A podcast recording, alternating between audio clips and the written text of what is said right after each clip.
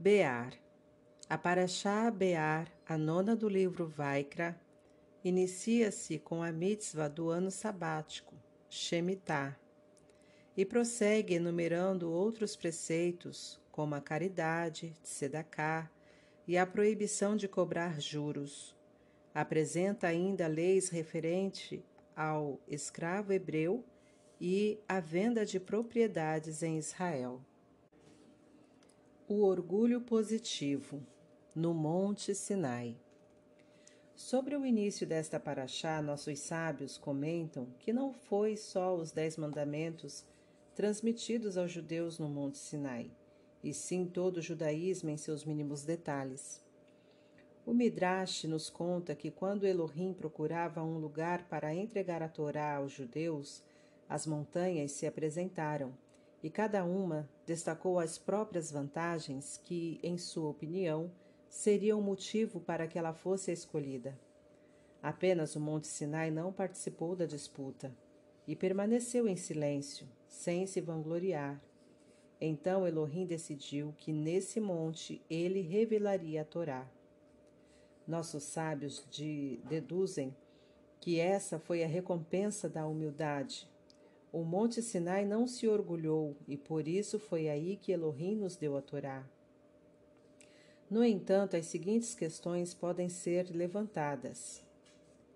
Número 1. Um, se Elohim buscava um lugar que simbolizasse a humildade para entregar a Torá, ele poderia fazê-lo num terreno plano ou num vale, que são ainda mais baixos do que um monte por menos elevado que seja.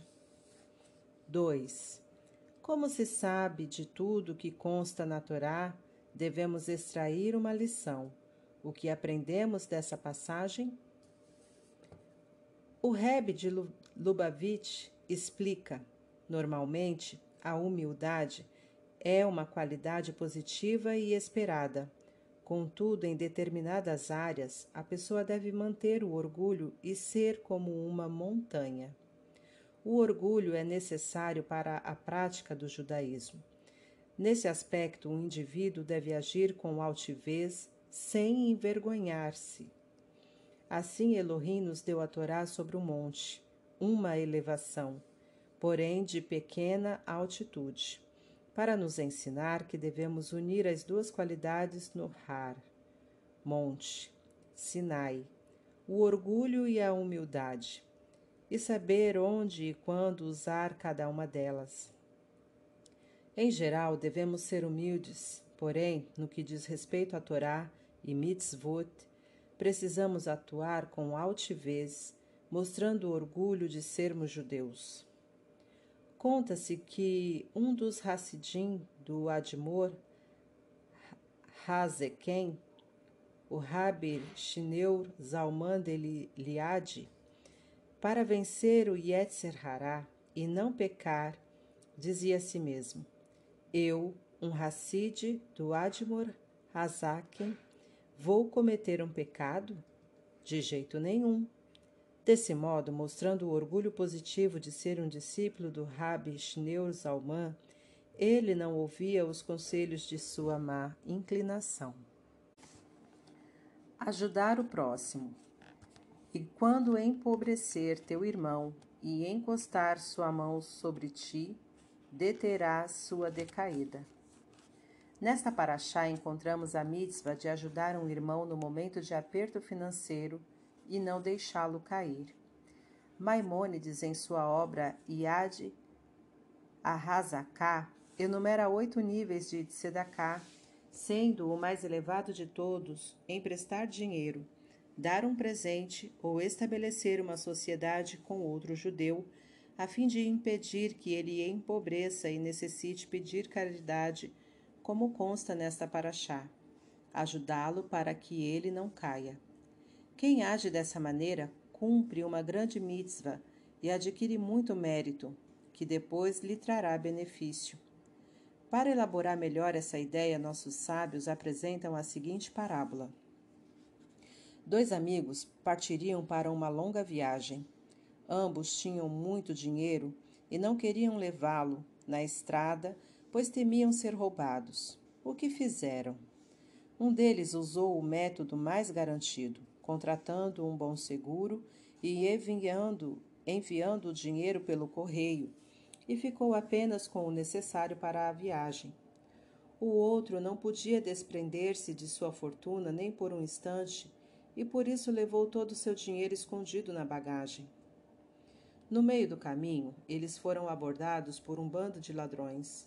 O indivíduo que enviara a maior parte de seu dinheiro pelo correio teve apenas um pequeno prejuízo, mas o outro, que carregava toda a sua riqueza, sofreu uma perda enorme e ainda apanhou dos bandidos que pensaram que ele tivesse mais dinheiro escondido em outro lugar. Do mesmo modo, Elohim dá à pessoa dinheiro e bens materiais para que ela viva neste mundo. Se fizer bom uso dessa riqueza, ajudando os necessitados, na verdade, ela estará protegendo seu próprio patrimônio. Quando chegar lá em cima, após 120 anos, verá o quanto possui, os frutos do investimento de seus bens materiais. Por outro lado, se o indivíduo guarda tudo para si e não usa corretamente o que Elohim lhe dá, surgem eventos em sua vida que lhe tiram os recursos. E quando chega ao seu destino final após 120 anos, ele se vê sem nada. Assim, ajudar o próximo, na verdade, é investir em si mesmo. Era uma vez o valor da simplicidade. No verão de 5513, 1753, milhares de discípulos foram passar um Shabat com o Baal Shem Tov. Entre eles estavam o Magid de Mesrit e o Gaon de Pona. Ao lado desses gigantes viam-se também pessoas simples, camponeses, trabalhadores braçais, alfaiates e comerciantes. Como os Hassidim mais ilustres, eles admiravam o Baal Shem Tov, refletindo como um espelho o carinho especial que o mestre lhes tinha. Naquela época, havia uma rígida hierarquia social. No topo estavam os eruditos da Torá, enquanto a posição inferior era ocupada pelos pobres, sem prestígio e ignorantes em Torá. A elite não se misturava com a classe mais baixa. O Baal Shem Tov condenava essa divisão, pregando a união entre todos. Apesar das distinções econômicas e religiosas, ele anulava as diferenças e derrubava as muralhas do preconceito entre os grupos.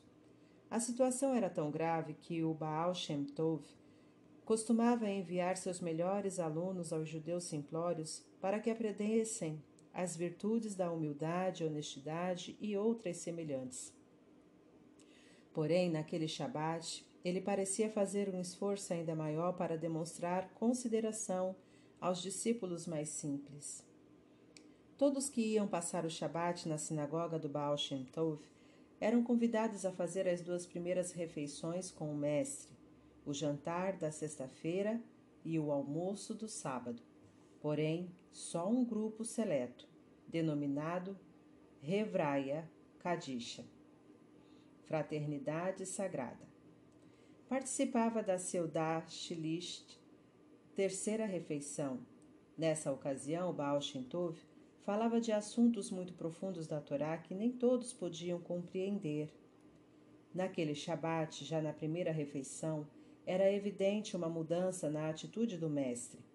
Ele tratava seus seguidores simples com enorme deferência. Para um, deu o resto de vinho do seu próprio copo, de Kiddush. A outro entregou o seu copo para que ele fizesse o Kiddush. Um terceiro recebeu um pedaço da ralá sobre a qual Baal Shem Tov fizera a bênção Ramotz. E assim ele prosseguiu, servindo aos humildes do peixe e da carne de seu próprio prato, tratando-os com muito carinho durante todo o jantar. Intrigados, os discípulos mais proeminentes observaram atentamente esse comportamento do Baal Shem Tov.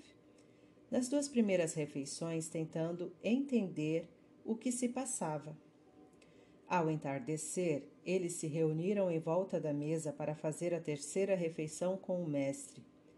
Os demais Hassidim permaneceram em outro recinto da sinagoga sem se queixar.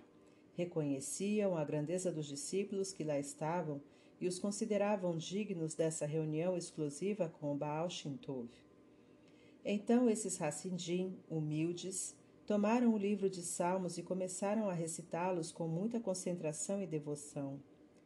Por sua vez, os Hassidim, que faziam refeição com Baal Shintov, estavam muito satisfeitos usufruindo da companhia do Mestre e da elevação espiritual daquele momento sublime. Finalmente tinham o Mestre só para si.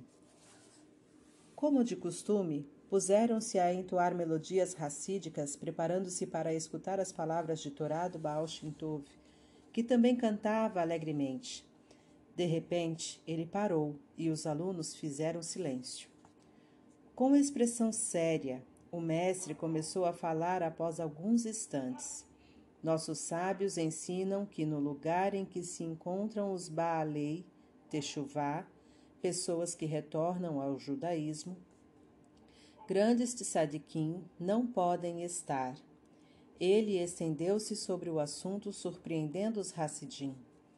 Concluindo a primeira parte do discurso, o Baal Shintov comparou os Baalei Techuvá com os judeus simples, citando fontes que mostram a grandeza da virtude da simplicidade.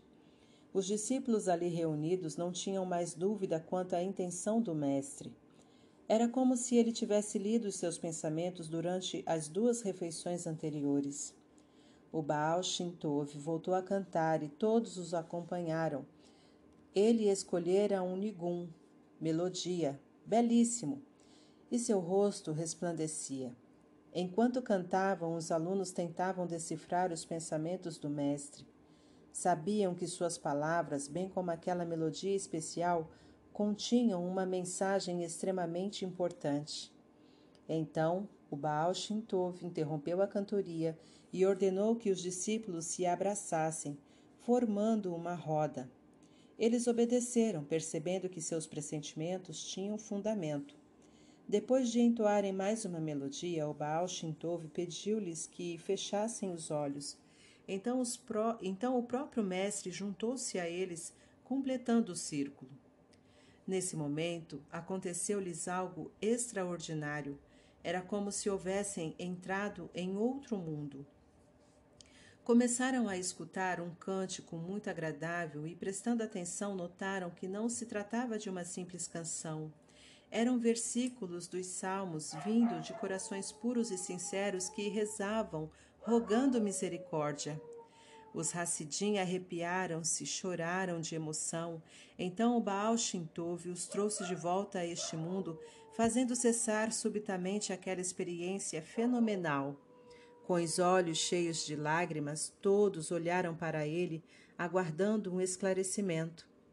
O mestre assim falou: Meus queridos alunos, as vozes magníficas que ouvíamos são de seus companheiros que não entraram na Seudá Shilist e estão na sala ao lado recitando salmos. Se os seus louvores nos propiciam tanto prazer, imaginem o quanto são preciosos para Elohim? Depois desse episódio, os discípulos eminentes do Baal Shintov não mais se admiraram do amor e carinho que ele demonstrava a seus seguidores, mais simples, que, afinal, não eram tão simples assim.